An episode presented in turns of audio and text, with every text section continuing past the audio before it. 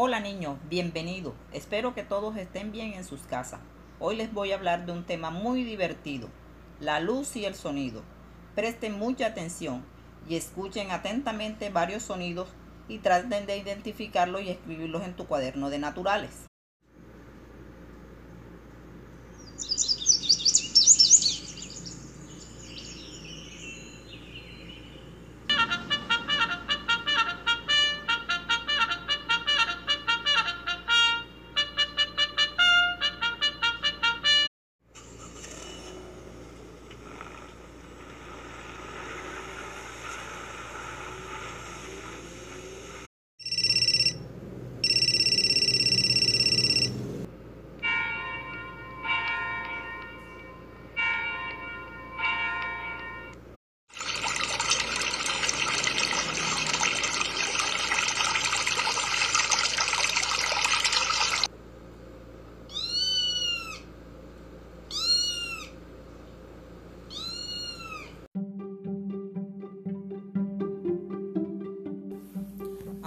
Vamos a escuchar atentamente la siguiente historia, La luz de Can. En un pequeño y lejano pueblo de China vivía un niño llamado Can. Sus padres eran unos campesinos muy pobres, así que los tres trataban de salir adelante como podían y sin poder permitirse ningún tipo de lujo. Tenían algo de comida y un techo bajo el que dormir nada más.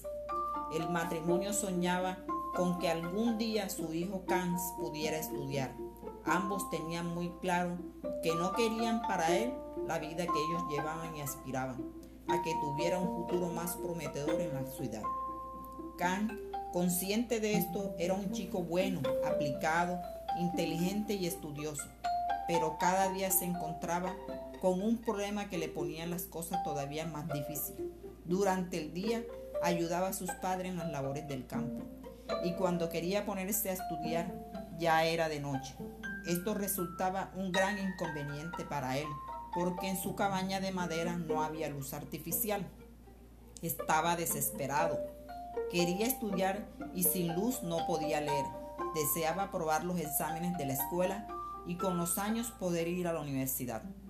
Pero, mejor, pero mejorar su educación oscura era totalmente imposible.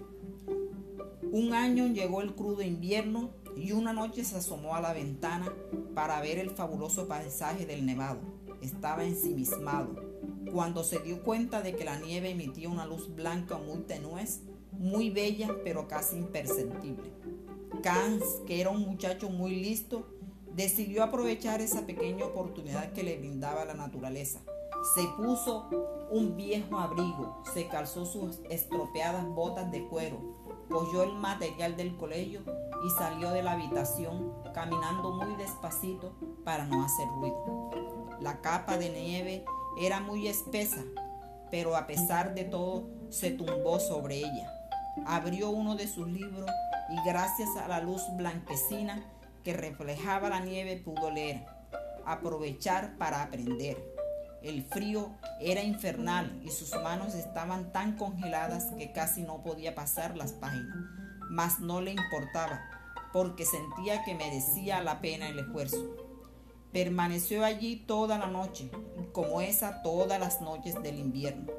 El tiempo pasaba rápidamente y un día los rayos del sol de la recién llegada primavera derritió la nieve.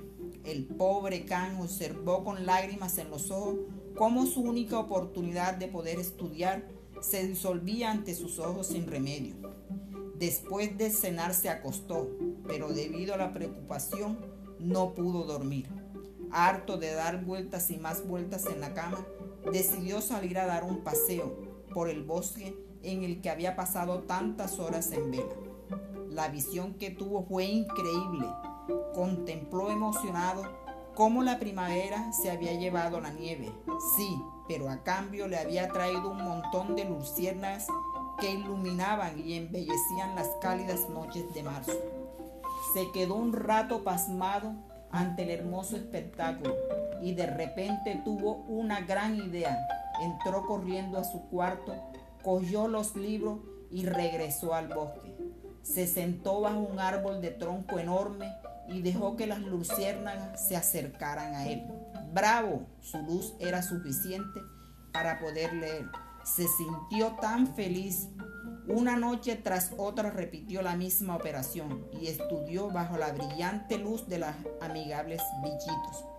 Gracias a eso pudo aumentar sus conocimientos y avanzar muchísimos en sus estudios. El chico era pobre y no tenía recursos, pero gracias a su sacrificio, esfuerzo y voluntad, consiguió superar una barrera que parecía insalvable. Durante años estudió sobre la nieve en invierno y con ayuda de las luciérnagas en los meses de primavera y verano. El resultado fue que consiguió superar todas las pruebas y exámenes de la escuela con calificaciones brillantes. Al llegar a la mayoría de edad, entró en la universidad y llegó a convertirse en un, en un hombre sabio, adinerado, que logró sacar a su familia de la pobreza. La vida le recompensó. Muy bien, niño, eso es todo por hoy. En el módulo de la página 54 podrás ampliar el tema. Chao, niño. Hasta